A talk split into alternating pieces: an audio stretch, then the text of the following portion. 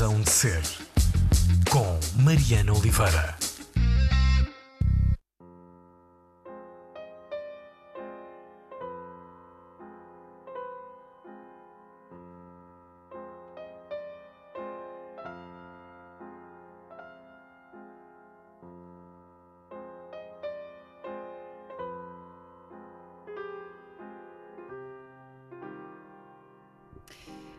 Piano da Joana Gama dá-nos eh, as primeiras notas para esta conversa, razão de ser, na Antena 3. Joana Gama, pianista, é convidada uh, nesta manhã de sábado. Olá, Joana, obrigada uh, por aceitares o convite. Estamos a conversar em ligação até à Braga Natal da Joana Gama. Posso perguntar-te se estás em casa? Sim, mas eu não estou em Braga. Lamento desiludir-te. Ah, então tenho aqui informações erradas. Okay. Sim, não, ou melhor, estou numa casa, mas estou no Porto. Estou, estou em vias de me mudar para o Porto, piano incluído. Tu estavas a morar a tempo inteiro em Braga ou em Lisboa, neste momento? Em Braga. Eh, e vivi nos últimos quatro anos em Braga e, enfim, uma série de, de acontecimentos em cadeia um bocadinho também de reflexões durante uh, esta quarentena, uh, acabei por uh, tomar esta decisão de, de, vir para o Porto, que era uma cidade que, da qual gosto, mas que, como nunca estudei cá e como acabei por nunca fazer muita vida cá, conheço relativamente mal, mas, mas já, já era uma ideia antiga esta, esta possibilidade e que se irá materializar agora. Uh, tu no ano passado editaste um disco, um disco e um livro também chamado Travels in My Homeland, onde juntavas o trabalho de, de dois compositores, Fernando Lopes Graça e Amilcar Vasques Dias. Uh, ainda tens muitas viagens para fazer aqui na tua terra, apesar do país não ser assim tão grande. O país é gigante, ou seja, eu acho que há sempre muita coisa para, para conhecer e, e muito também através da gastronomia. Estava a hum. pensar que na semana passada eh, estive em Viseu a propósito da estreia da peça do Vitório Pontes, Os Três Irmãos, para a qual o Luís Fernandes e eu fizemos a, a música. E no dia a seguir uh, tive, tive, uma refeição memorável no museu, um arroz de salpicão absolutamente maravilhoso, num sítio onde nunca tinha estado. Portanto, há muito para, para ver e para saborear no país. E quanto mais viajo, mais percebo que conheço muito pouco. Uh, tu, numa entrevista, daquelas entrevistas tipo questionário curto, eu julgo que a Agenda Cultural de Lisboa foi. Davas uma resposta muito concisa à pergunta a pergunta era qualquer coisa do género, que é que, não era o que é que te move para além da música, mas... Uh... Se eu tinha uma outra vocação para além do piano, eu disse comer. Foi a primeira, foi a primeira resposta que me veio à cabeça. Depois pensei, isto é um bocado ridículo, mas depois comecei a tentar, pensei em alguma, em alguma outra vocação que pudesse dizer e não me ocorreu, e então deixei essa resposta, que, que na verdade é, é algo que, que prezo muito. Uh, sempre na perspectiva do utilizador ou também ou também és uma pessoa da cozinha? É mais na, na perspectiva do utilizador. E, e, gosto muito de, de, ir a restaurantes e gosto e, e, depois aprecio muito também quem cozinha muito bem e eu também gosto de cozinhar mas eh, mais pontualmente ainda que durante a quarentena me tenha também aventurado na cozinha e, uhum. é um prazer que tenho mas que na verdade no meio de tantas outras coisas que, que faço, acaba por ser algo a, a qual não dou muito tempo. Bom, Joana, começámos pela, pela cozinha, mas vamos começar a, a chegar-nos para perto do piano. A última vez que, que, que nós nos cruzámos com, com o microfone da Antena 3 pelo meio foi uh, nesse distante verão de 2019, eh, na Ilha de São Miguel, nos Açores, quando tu e o, e o Luís Fernandes uh, foram fazer o concerto de abertura do Walk and Talk, do Festival de Artes. Desde aí muita água correu debaixo da ponte. Como é que foi para ti este último ano, ou este último meio ano, estes últimos meses? Uh, e como é que está a ser para ti este regresso aos concertos que já aconteceu pós-pandemia? Sim, um, foi um, é um ano muito atípico, e, mas que tem tido coisas muito boas. Eu até fevereiro tive muitos concertos e uma, uma intensa atividade, depois ainda lancei o disco, o livro Arquei, no, em dezembro de 2019. Fiz uma grande viagem em fevereiro, antes de me, que uma viagem de um mês ao Japão, antes de me enfiar Uau. em casa, portanto foi o timing perfeito. E, e depois entre março e, e julho uh, estive em casa, como, como grande parte das pessoas. No meu caso, não me posso queixar, porque tinha boas condições em casa, tinha um jardim, tinha o meu piano, tinha os meus amigos, ainda cá à distância, e os meus livros e a música. Uh, portanto, foi um tempo de paragem, mas que não foi um tempo de desespero. Foi um tempo em que eu me dediquei a estudar e a preparar concertos que eu não sabia se iria ter a curto prazo. Algumas coisas foram sendo canceladas, portanto, eu não sabia, em março não sabíamos se em maio seria possível fazer concertos, em junho. Portanto, eu tinha vários concertos a preparar e fui, dediquei-me a essa preparação e mantive uhum. os meus horários, acordava cedíssimo, tomava o meu pequeno almoço, ia para o piano até a hora de almoço, uhum. estudava à tarde e terminava cedo depois fazia umas caminhadas às vezes depois do almoço, porque moro em Braga, a casa é, é fora do centro. Uh, portanto, tive um período de, de reflexão também pessoal, mas uh, depois com o retomar em julho foi surpreendente, porque foi uma alegria enorme. Eu, eu dou-me bem em casa, portanto, para ser pianista tens que estar bem em estar sozinho durante várias horas e teres, seres regrado e, e, estava quase, ai, estou a desabituar-me de dar concertos e também a vida segue a mesma. Mas de uhum. facto, quando eu fiz o primeiro concerto no dia 10 de julho em Serralves com o projeto Textures and Lines que o Luís Fernandes e eu temos com o Drumming, foi uma alegria enorme. Foi uma, uma emoção uh, que, que eu de facto só, só consigo descrever depois de ter estado em palco. E depois o concerto com o Marco e com o Tiago, o Marco Franco e com o Tiago, que também falámos contigo há uns anos. Pois foi, já há mais tempo ainda, sim, sim. Exato, isso em 2018. Uh, ah, quando fizemos depois o concerto no Anfiteatro Art Livre da Gulbenkian, foi outra emoção, porque para muita gente também era o primeiro concerto que iam assistir depois de tanto tempo e gera-se uma energia de celebração mesmo muito bonita. São sensações que só, só ocorrem uh, quando se pisa ao palco e por isso é que é tão especial. Ah, mas tu, de alguma maneira, sentes que uh, trabalhas para o palco, para esse momento da apresentação, no sentido de qual é que é o, o momento de, de, maior prazer ou realização, se quisermos, na tua relação com a música? É esse? É o palco? Ou isso foi agora uma descoberta da, da pandemia? Não, desde pequena que eu tenho uma relação muito forte com o palco. Uh, aliás, a minha primeira professora de piano, Emma Paz Martins, uh, incutia às suas alunas uh, o gosto pelo palco e a responsabilidade. Tanto é que me dizia, quando eu era a sua aluna mais nova, a dizer: Não te esqueças de abrir a audição com chave de ouro. Portanto, e nós íamos sempre bem vestidas, havia assim toda uma solenidade à volta da partida da música que, que ficou. E houve alturas uh, em que tive dúvidas mesmo há uns anos, se era esta a vida que eu queria, enfim, todos nós nos questionamos. E esta dimensão do palco é mesmo muito importante para mim. E ainda há uns dias falava com um primo meu, violinista, que, que dizia que, que, para ele o violino era muito mais uma, uma coisa íntima, que se calhar ele não quereria ser solista, violinista, e para mim tem muito a ver com a partilha. Daí uhum. que eu tenha muito prazer em escolher uh, as obras que, que vou tocar, uh, o conjunto de obras, os compositores que decido tocar, nesse sentido de o que é que eu quero, com, o que é que eu quero partilhar com, com o público. Uh, vamos falar então dos, das próximas vezes que tu vais estar no palco, nos palcos, nestas semanas que aí vêm. Na próxima sexta, dia 9 de outubro, uh, a Joana Gama vai estar na Cultura Gesta em Lisboa a abrir-nos o livro dos sons. Eu já te vou perguntar uh, que lições é que temos a aprender deste livro dos sons, mas antes disso, Joana, e, e, não é nada fácil dar conta da tua agenda, mas neste dia em que nos ouvem, dia sábado 3 de outubro, Uh, tu vais estar no Zigor Fest em Lamego, que este ano apresenta uma edição uh, repensada para os novos tempos. Uh, vais estar com o Luís Fernandes, justamente, teu cúmplice musical de muitas andanças. Diz-nos o que é que vais estar a fazer, ou o que é que vão estar a fazer daqui por umas horas em Lamego. vamos voltar ao formato do Uh, nós começamos muito informalmente a tocar juntos em 2013, fizemos umas experiências que depois uh, se materializaram uh, no primeiro disco, no Quest, que saiu em 2014, e a partir daí fomos sempre fazendo colaborações. Em 2016 com o Ricardo Jacinto, em 2018 o projeto At a Point of the Turning World, e depois em 2020 com, com o Drumming. Isto tudo corresponde aos anos em que fomos lançando também discos, que é sempre anos pares que hum. é uma coincidência, mas que é, que é Não é superstição. Não. Um, e há uns tempos recebemos o convite pela, da Quarta Parede para fazermos uma residência artística na Covilhã. Uhum. E ao qual seria também associado um workshop com os alunos da EPAB, da Escola Profissional de Música da Covilhã. Uh, essa residência teria acontecido em maio, foi adiada e acabamos por ir lá em julho Tivemos a escola por nossa conta, portanto estava tudo silencioso, dava para gravar os ensaios eh, facilmente e não com tubas e trompetes à volta.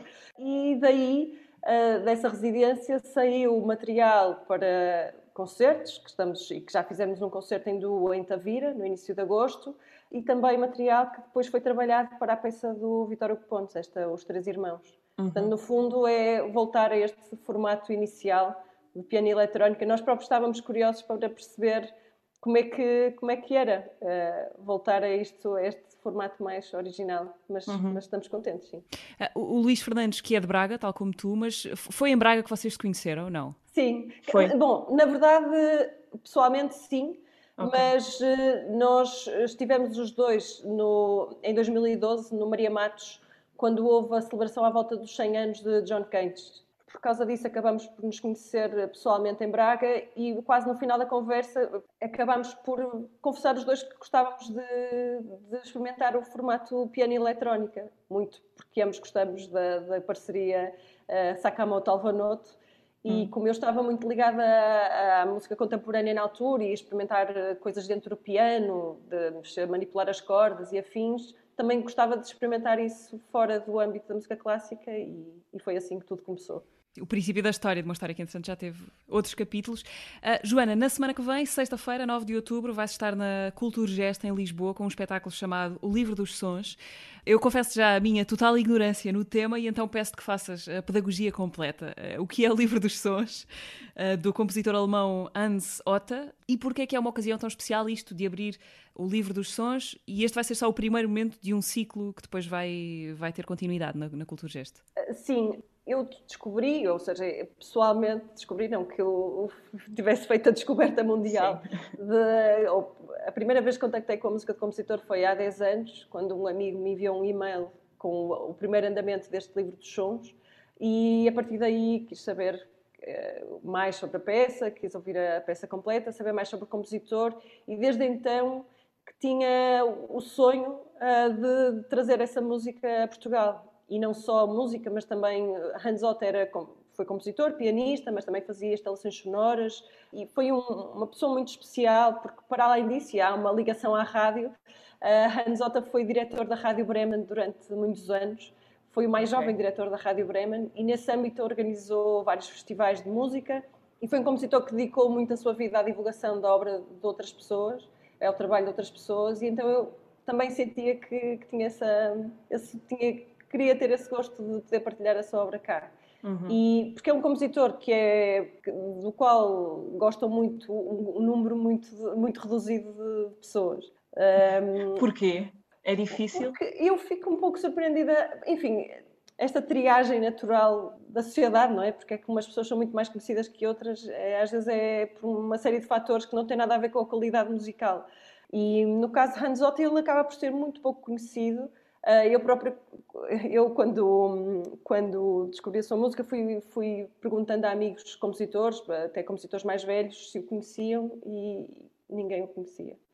E é, eu gosto desta música e tenho mesmo gosto em partilhá-la agora, que é uma música muito despretensiosa, é uma música muito tranquila, mas ao mesmo tempo muito emotiva e, é, uhum. e, e humilde quando, quando se está a estar uma peça pela primeira vez, eh, há, há, sempre esta questão do que é que o compositor quer e o que é que nós temos a dar àquela obra.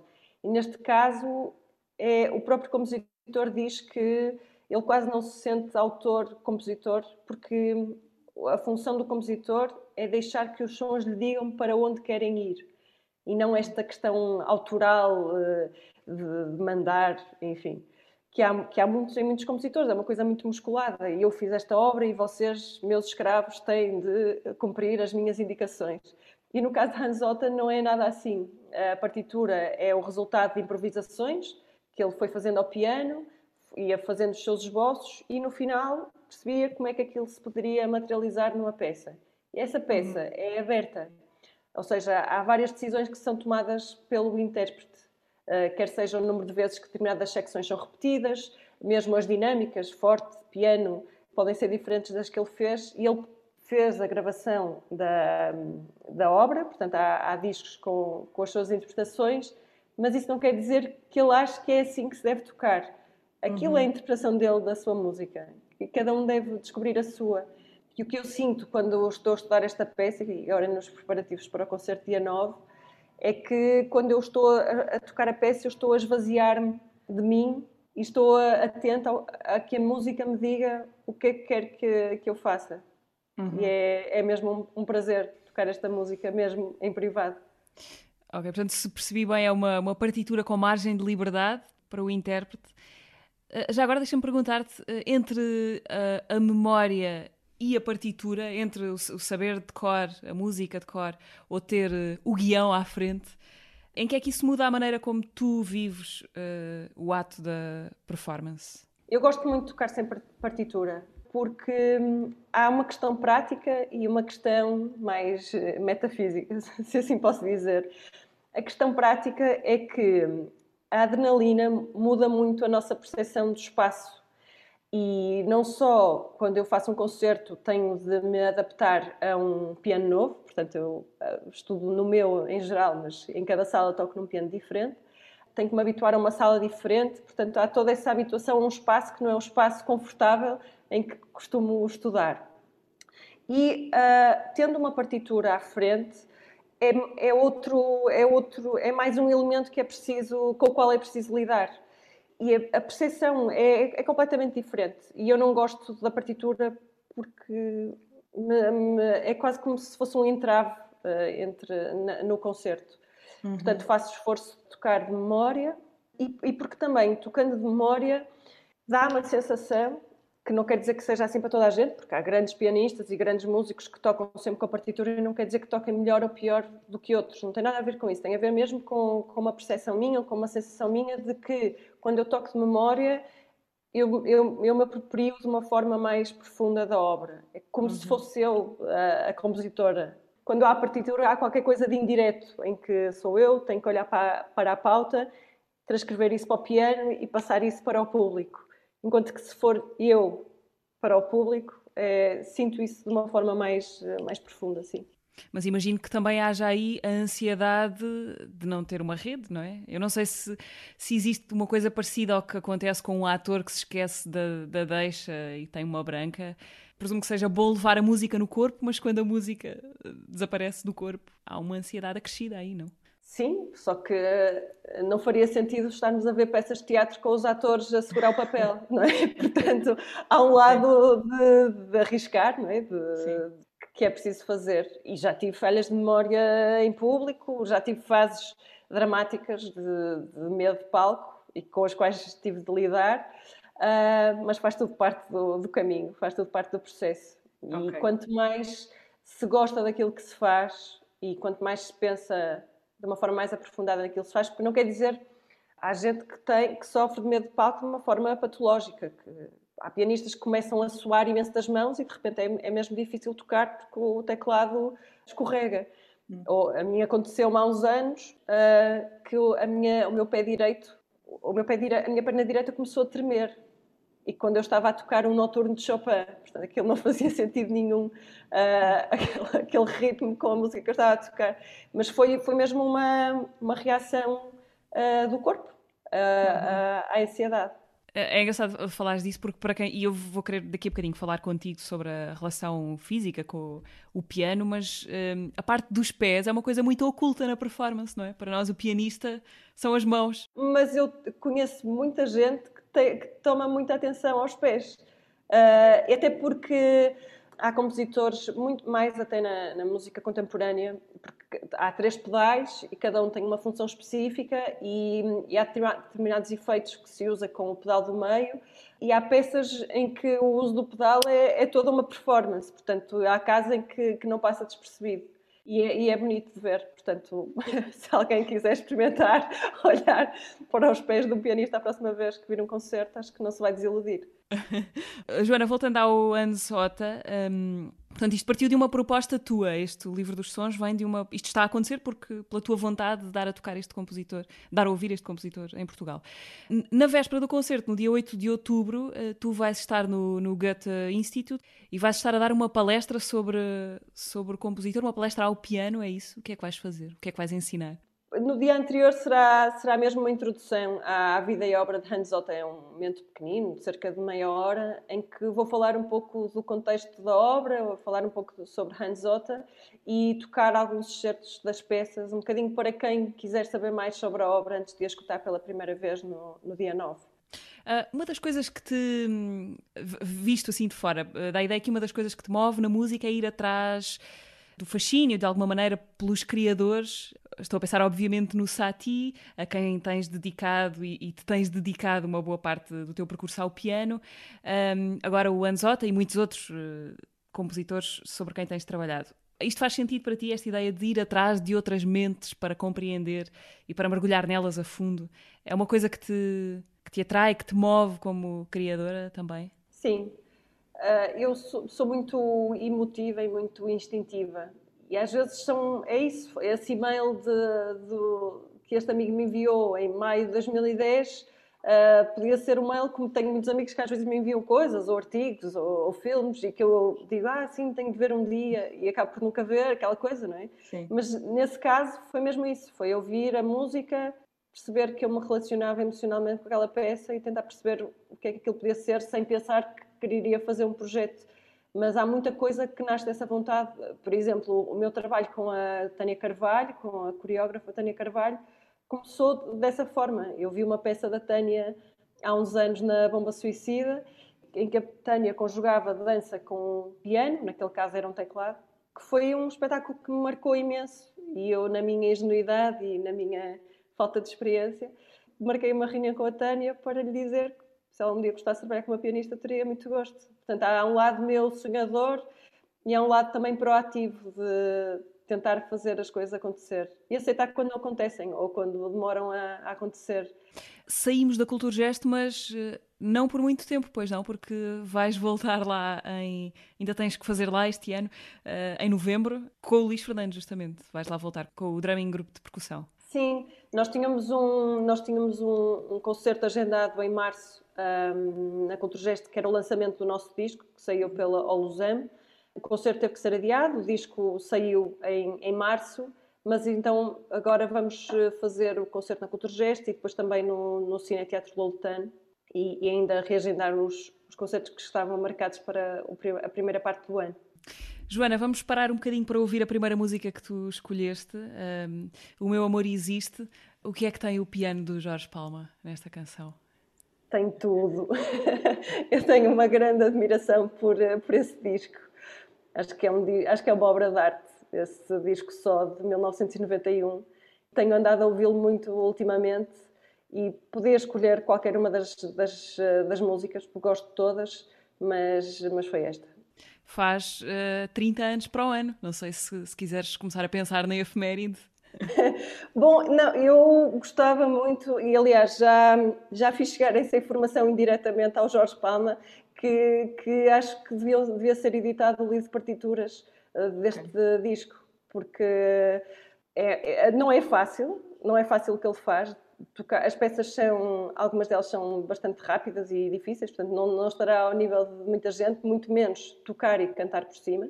Uh, mas acho que haverá muita gente, mesmo muita gente, que gostaria de poder tocar estas peças em casa. Portanto, uhum. Jorge Palma, se me estás a ouvir, ou alguém que tenha poder para fazer isto acontecer, acho que, acho que valia mesmo a pena pensar nisso a sério.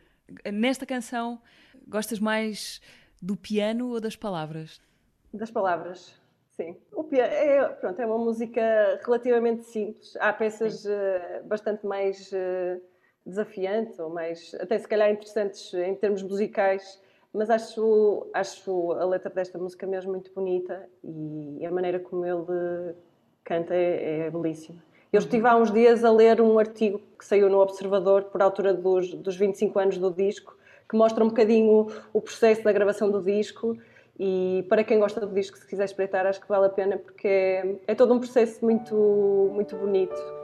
Precisas de alguém que te ponha a salvo para além da loucura? todos, todos nós precisamos. Sim. O meu amor tem lábios de silêncio e mãos de bailarina e voa como o vento e abraça-me onde a solidão termina.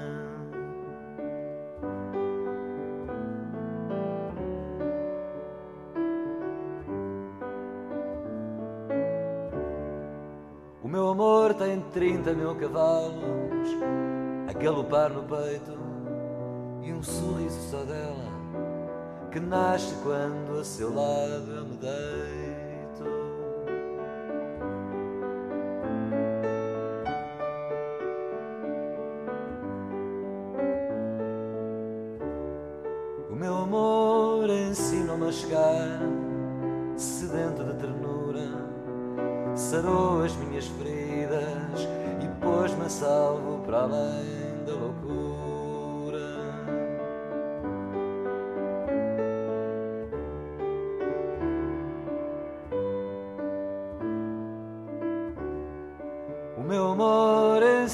partir alguma noite triste, mas antes ensinou-me a não esquecer que o meu amor existe.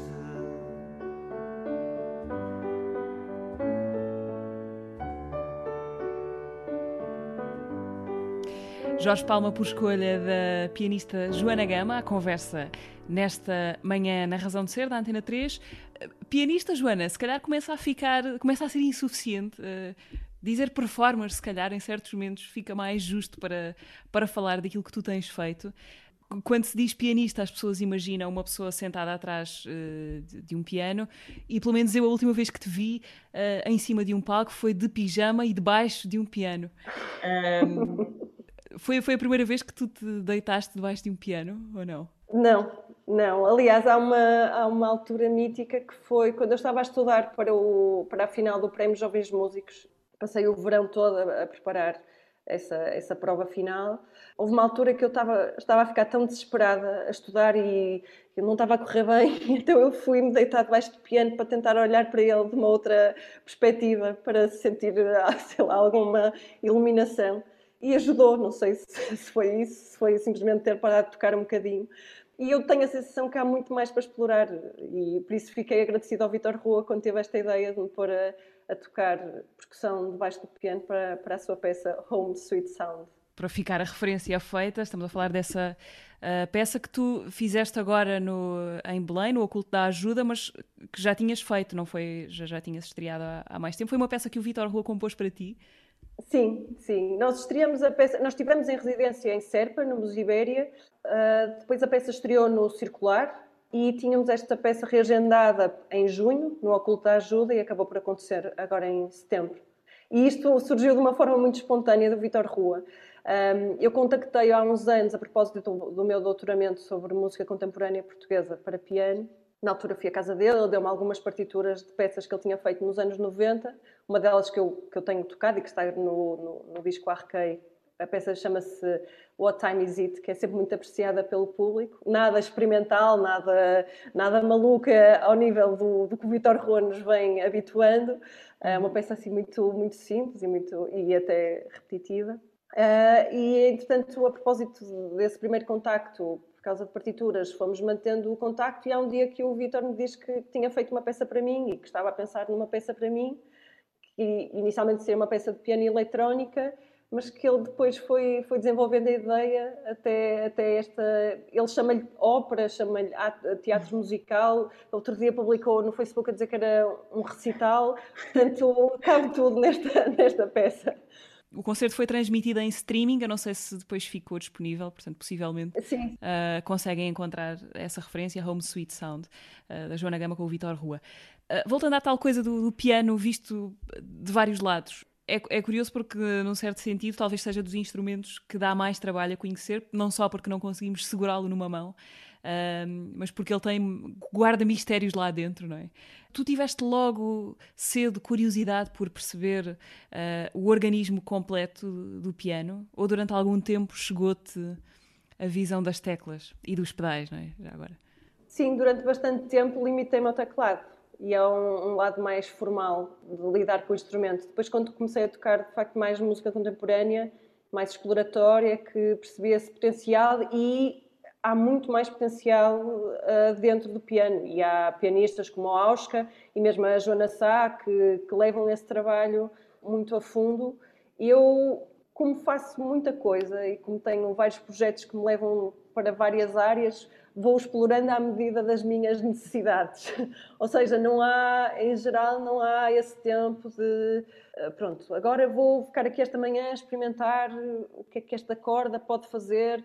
Não tenho, normalmente quando experimento coisas é quando estou a ensaiar com o Luís e tem sempre muito a ver com essa interação ou com essa função, o que é que eu preciso fazer alguma coisa, então vou tentar através do piano fazer ou o que é que eu posso dizer com, com isto. Porque, porque durante muitos anos a minha relação com o piano era muito muito certinha, ou seja, eu tinha as minhas aulas de piano, estudava piano, tinha o repertório para tocar e pronto, havia assim esse lado mais quase como se fosse uma disciplina normal, como as outras, e depois eh, fazia o que tinha a fazer e, depois saía do piano e ia fazer as outras coisas. E não, não tive desde cedo, como acontece com muita gente, esta hum, vontade de improvisar, de, de criar música, apesar de ter uh, tocado com alguns amigos que, que, me puxavam para tocarmos juntos, com guitarra e com voz, e, mas isso uhum. não, não estava, não estava, não, não foi inato. Tu, tu, neste momento, apesar de estavas a dizer que não tens, que vais puxando o piano à medida das tuas necessidades, neste momento consegues perceber eh, o que é que queres mais do piano? O que é que ainda queres dele? Onde é que ainda podes ir com ele? Quando eu digo, mesmo em relação ao Hans Otta, que eu tinha o sonho de partilhar esta peça, são, eu falo nisso agora porque vai acontecer, mas se não acontecesse também não, não, não ficava triste porque gosto muito de, de ser surpreendida por aquilo que, que, vai acontecendo e que eu não, não estou à espera. Portanto, mais do que ter assim um objetivo, mesmo às vezes as pessoas têm que querer tocar aqui, quero tocar neste festival, ou assim, umas coisas que dependem tanto de fatores externos que é ridículo que, que, se, uhum. que se sonhem com. Eu, eu quero muito ter prazer nas coisas que faço e estar bem, estar a ser feliz no, no meu dia a dia e tenho a certeza que isso me levará por, por bons caminhos e tanta coisa que, que tem acontecido comigo que eu nunca sonharia que, que poderia acontecer. Um, mesmo motivações para, para fazer espetáculos, o, o, espetáculo que eu fiz para crianças que eu tenho, chamado Eu Gosto Muito do Senhor Sati, uhum. uh, eu nunca não tinha o objetivo de fazer espetáculos para crianças, nem, nem tenho formação uh, para, para dizer texto em público, mas Uh, devido ao meu trabalho com a Vitória Pontes para a peça Noturno, em que fomos às escolas falar com miúdos, que no final da peça uh, falamos com o público, essa interação fez com que eu tivesse essa vontade de, fazer este concerto, que é um, na verdade é uma maneira informal de, de, levar música clássica aos mais novos e que nasceu dessa, dessa vontade. Ou seja, há muita coisa que é inesperada e, e eu gosto disso. E as crianças gostam do Sr. Satie? Gostam, gostam, tem sido surpreendente. E depois eu fico completamente babada porque muitas vezes, depois dos espetáculos para escolas, as professoras continuam a trabalhar os conteúdos e eles mandam desenhos que os miúdos fazem. Então, de repente, ver-me desenhada pelas crianças e escrevem. Depois, uns ficam mais ligados a determinados aspectos do espetáculo. Portanto, é bonito também ver uh, o que é que, a que é que eles prestam atenção. Ah, mesmo depois as, as perguntas que eles fazem no fim, ah, é, um, é uma interação da qual eu gosto muito e que me fez também pensar num novo espetáculo para crianças, que irá estrear em breve, também ainda em outubro, por essa vontade de querer estar próxima. É um espetáculo que se chama As Árvores Não Têm Pernas para Andar. Neste caso, já nem levo piano, okay. uh, será com, com o Toy Piano, que é um piano pequenino vermelho que eu tenho, e é um espetáculo que eu criei com ilustrações do Francisco Eduardo e música de João Godinho para crianças de pré-escolar e que estreará agora na Fundação Lapa do Lobo, no dia 17 de outubro, às 11 da manhã, e que em 2021 eh, irá para Lisboa, eh, Porto, Severo do Voga e Guimarães, que são os coprodutores eh, tu sentes-te numa espécie de uh, pico de forma criativo? Uh, criativamente sentes-te a atravessar um bom momento? O teu melhor momento até? Ou não vês as coisas assim em termos gráficos? Vá? Acho que às vezes é mais fácil analisar mais tarde. Eu sinto-me muito agradecida pelo que tenho e pelo que tem surgido. E se calhar o facto da quarentena não ter sido difícil, ou este regresso também não ter sido difícil, tem a ver, se calhar, com o que eu fui semeando ao longo do tempo e, e do trabalho que tenho feito, que me faz, faz com que eu tenha os concertos e que, no fundo, seja o resultado de, do que vim fazendo. Joana, vamos ouvir uh, nesta segunda paragem. Queres ouvir Beverly Glenn Copland? Fala-nos uh, desta tua escolha. Foi uma descoberta da, da quarentena. Eu ouvi uma música dele, da qual gostei muito, por causa disso fui ler eh, isto, coisas que há tempo para fazer durante a quarentena, que é ouvir um disco com calma, ler uh, sobre o disco, sobre a, pessoa. E gostei muito de, de, ler sobre o Beverly Glenn Copeland e tive uma experiência surpreendente que estive a ver agora antes de, de, falarmos, que foi precisamente no dia 10 de maio deste ano, que foi no dia em que eu recebi o, o e-mail do Hans Otta há 10 anos atrás, portanto, hum. o e-mail sobre Hans Otta há 10 anos atrás. No dia 10 de maio, o Beverly Glenn Copeland deu um concerto em direto no Facebook. E eu que não gosto nada do formato digital e que só fiz duas pequenas eh, intervenções em digital por especial eh, consideração às pessoas que me tinham convidado, mas que não, não senti minimamente a necessidade de estar em contacto pelo via do computador a tocar. Mas então assisti a esse concerto e estava a pensar que, que, não iria gostar muito, que enfim era o que, é o que, é que seria aquilo, mas foi uma experiência marcante porque o Beverly Glenn Copeland eh, é uma alma uh, luminosa, assim, pronto, tem esta história de ter sido um pouco descoberto agora, redescoberto, e o concerto foi comovente. Ele estava muito contente de estar a fazer um concerto e eu senti-me muito próxima, foi assim uma, uma experiência mesmo marcante tanto é que, que depois uh, gravei o link e mandei a imensos amigos para dizer, por favor, ouçam isto, porque é mesmo bonito. E a última música do concerto foi esta, e eu estive a dançar em casa enquanto a ouvia. A música chama-se In the Image. Um, Beverly Glenn Copeland, uma descoberta da quarentena da Joana Gama, que agora uh, fica aqui partilhada na rádio com os ouvintes uh, da Razão de Ser.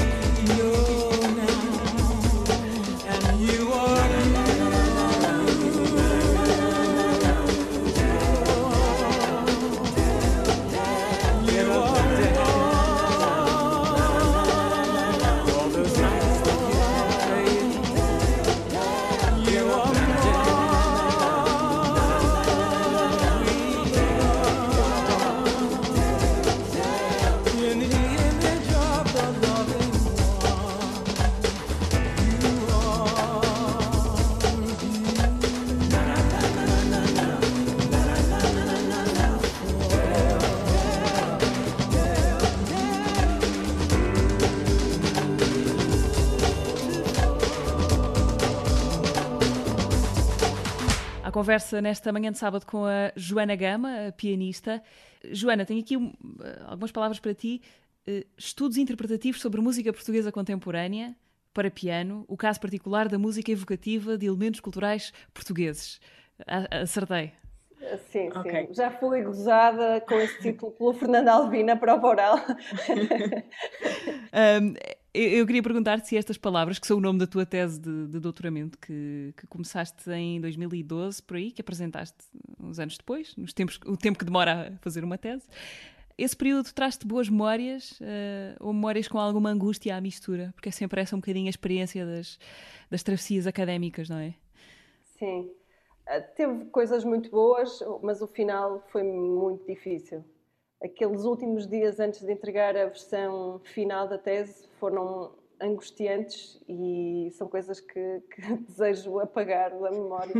mas, uh, mas sim, mas foi um trabalho que eu gostei de fazer e que. Um, eu fiz um mestrado também na Universidade de Évora e no final senti que, gostava de investigar e que me dava bem com, com essa vida e, e, fui fazendo o doutoramento ao longo dos anos paralelamente à, à, minha atividade concertística.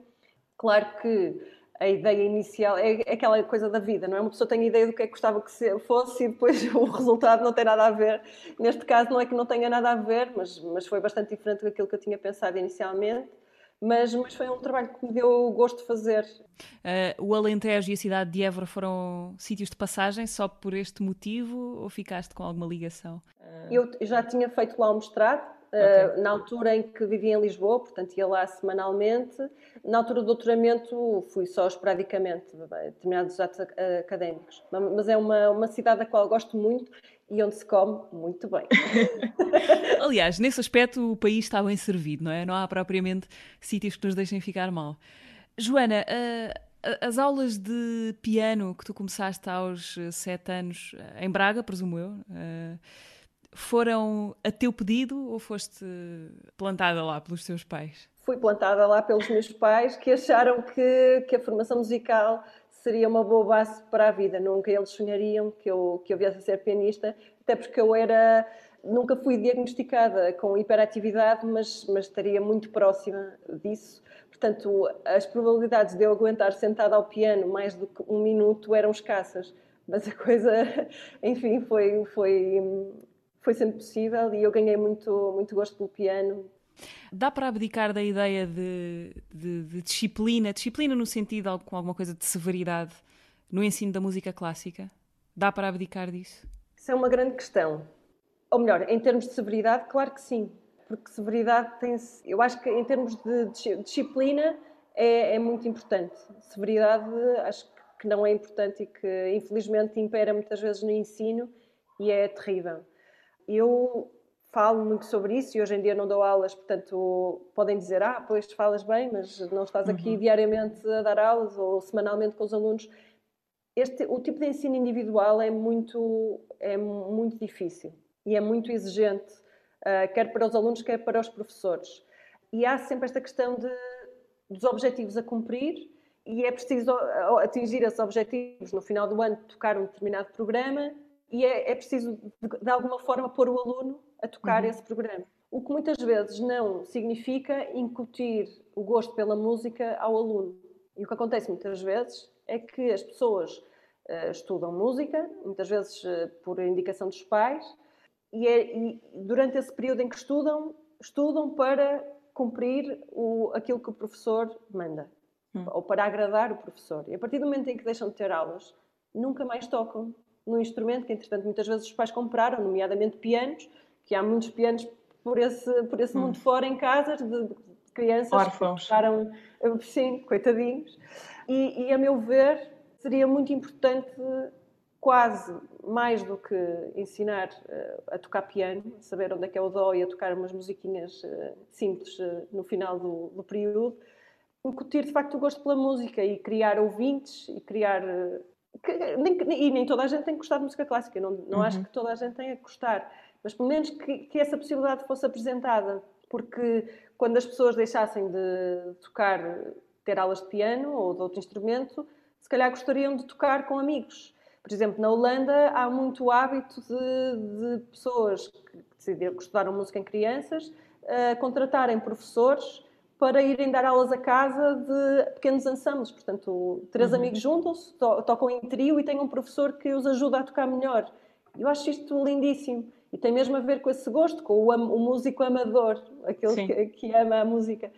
E, e, não vejo isso, infelizmente, em muitos casos, eh, mesmo amigos com quem estudei no Conservatório de Braga, eu andei lá da primeira classe até o nono ano, que é o ensino geral, e esses amigos que, que saíram da escola no nono ano deixaram de tocar. Acho que é uma pena. Uh, há, há, uns tempos conversei uh, aqui neste programa também com outro pianista, o Filipe Raposo, que contou uma história às tantas, se bem me lembro lá, lá, para o final da conversa já, contou uma história de um momento que tinha, por razões um bocado retorcidas, mas que tinha sido importante para ele. O momento foi quando um professor da escola onde ele aprendia música o ouviu sozinho numa sala a improvisar ao piano e entrou pela, pela sala adentro a dizer-lhe que, que, era proibido tocar aquele tipo de música ali. Uh, queria perceber se para ti o processo de, de encontrar o teu próprio caminho também foi uma, uma ruptura com uma ou com várias destas pessoas que dizem o que é certo e o que não é, o que se pode e o que não se pode fazer. Bom, eu tive vários professores de piano ao longo do tempo e felizmente tive boas relações com quase todos. Mas uh, a determinada altura era muito doloroso para mim perceber que eu não correspondia às expectativas de, da minha professora da, da, escola superior e que de alguma forma eu não encaixava nesse, no que é que era suposto um, um, um aluno que está a fazer o curso superior, uh, o que é que devia ser. E isso causava-me imenso sofrimento, porque quando se lida com a música clássica, lida-se com uma história muito antiga. Ou seja, há toda uma herança, há todo um peso dos grandes compositores, que são sempre pessoas muito sérias, uh, os grandes pianistas, há sempre.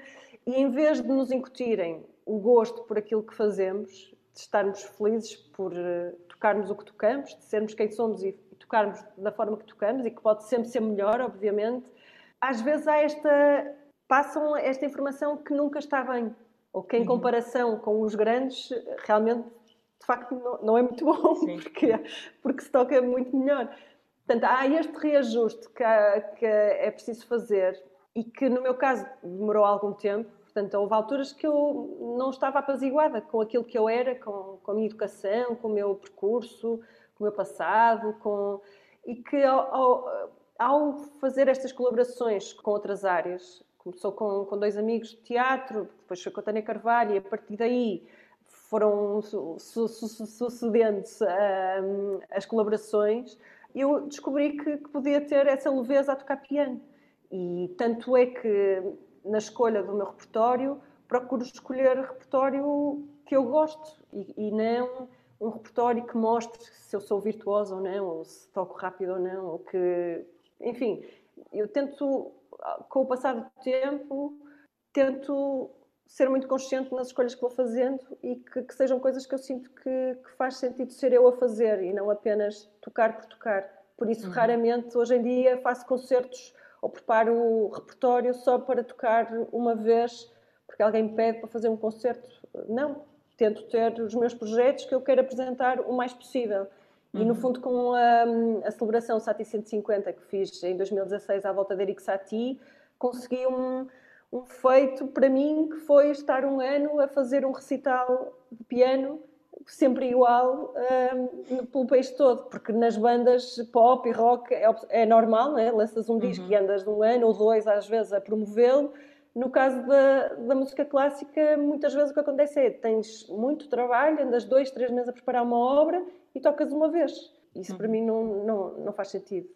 Há bocadinho falámos uh, de, das coisas para crianças que tens feito e do, e do Sati, onde tu, para além de, de, de, tocares, explicavas não é? Como, o, o, que é o piano e como é que funciona o piano. Quando hoje tens à tua frente essas eh, miúdas e miúdos de 7 anos, imagina a idade que tu tinhas quando começaste a tocar, e lhes estás a explicar o que é um piano, uh, vês ali alguma coisa de ti? O, o, o que é que te pode fazer perceber, por exemplo, quando tens esses grupos de crianças em idades tão pequeninas. Já te aconteceu perceber, em algum caso, que pode haver ali uma espécie de centelha uh, prestes a disparar e que, e que tu podes ser esse agente de despertar ali qualquer coisa especial? Eu sinto essa responsabilidade.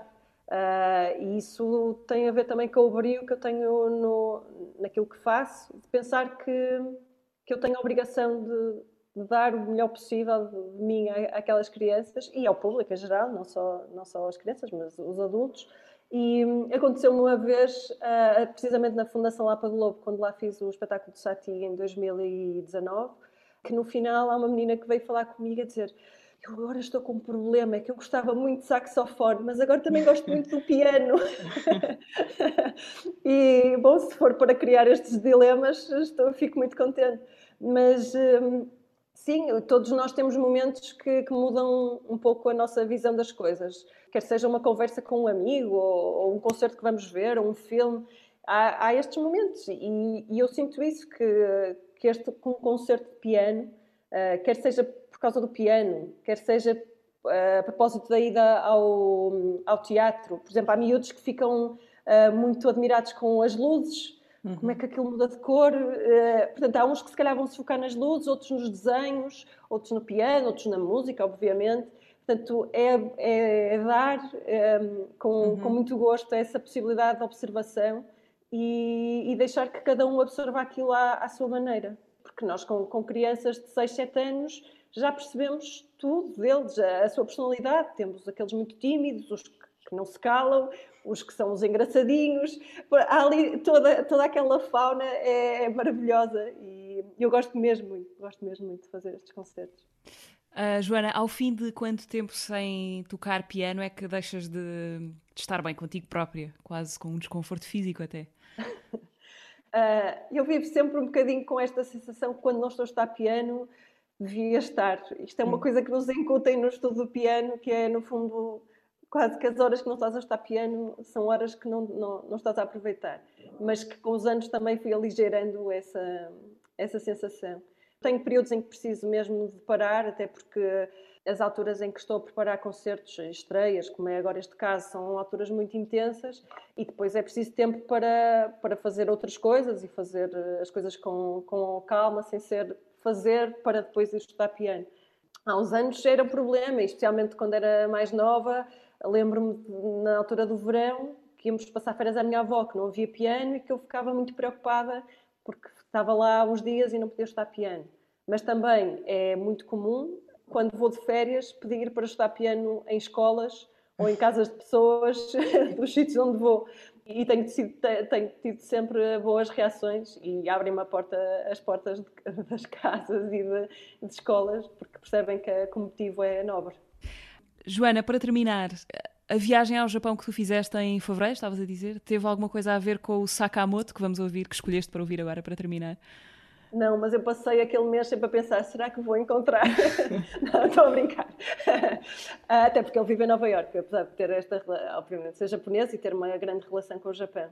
Uh, não, não teve a ver com ele, uh, mas eu, eu sou uma grande admiradora do Ruichi Sakamoto. Uh, não que tenha esta necessidade, não tenha, não tenha necessidade de, de idolatrias, não tem nada a ver com, com esta coisa, de, enfim, às vezes um bocadinho histérica, mas tem a ver mesmo com, com o acompanhar o seu percurso ao longo, ao longo dos anos.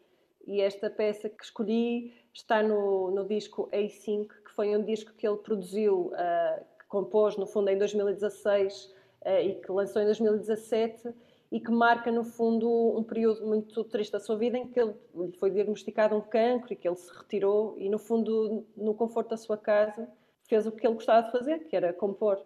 E, portanto, é um disco muito hum, melancólico, mas ao mesmo tempo de celebração da vida, porque ele, naquele momento, quando fez o disco, já estava a recuperar, mas sempre, sempre sem saber por quanto tempo.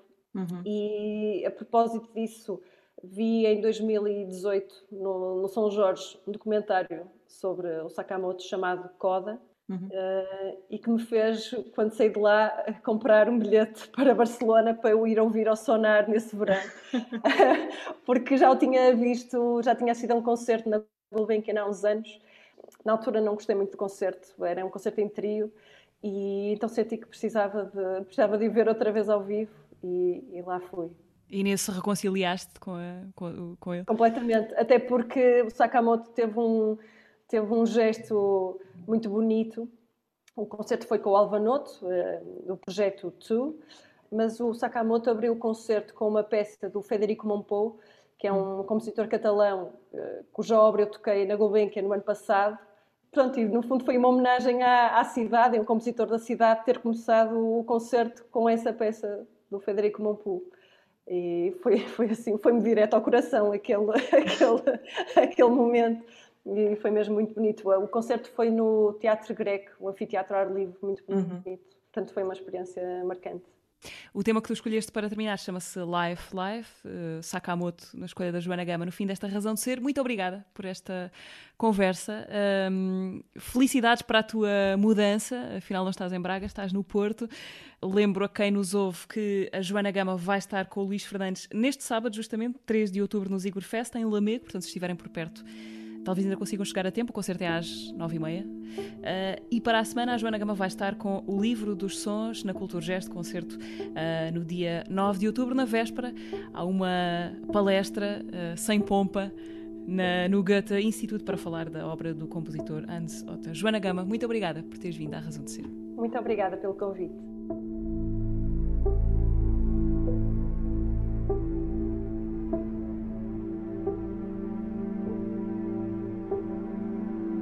And this I dreamt, and this I dream.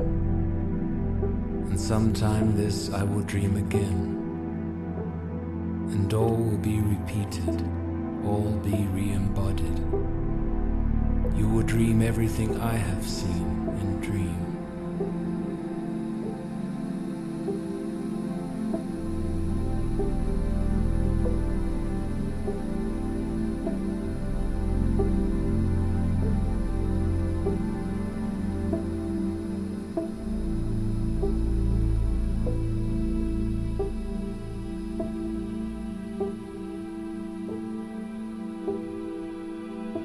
one side from ourselves, to one side from the world.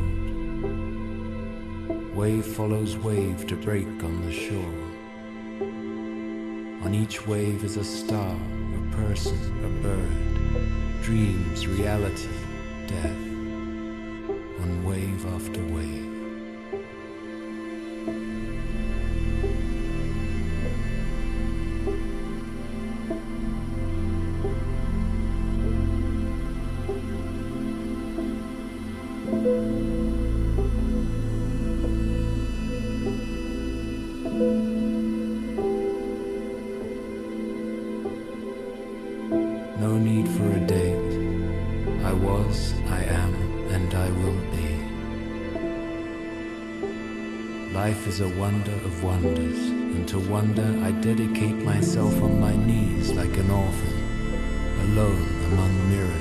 fenced in by reflections.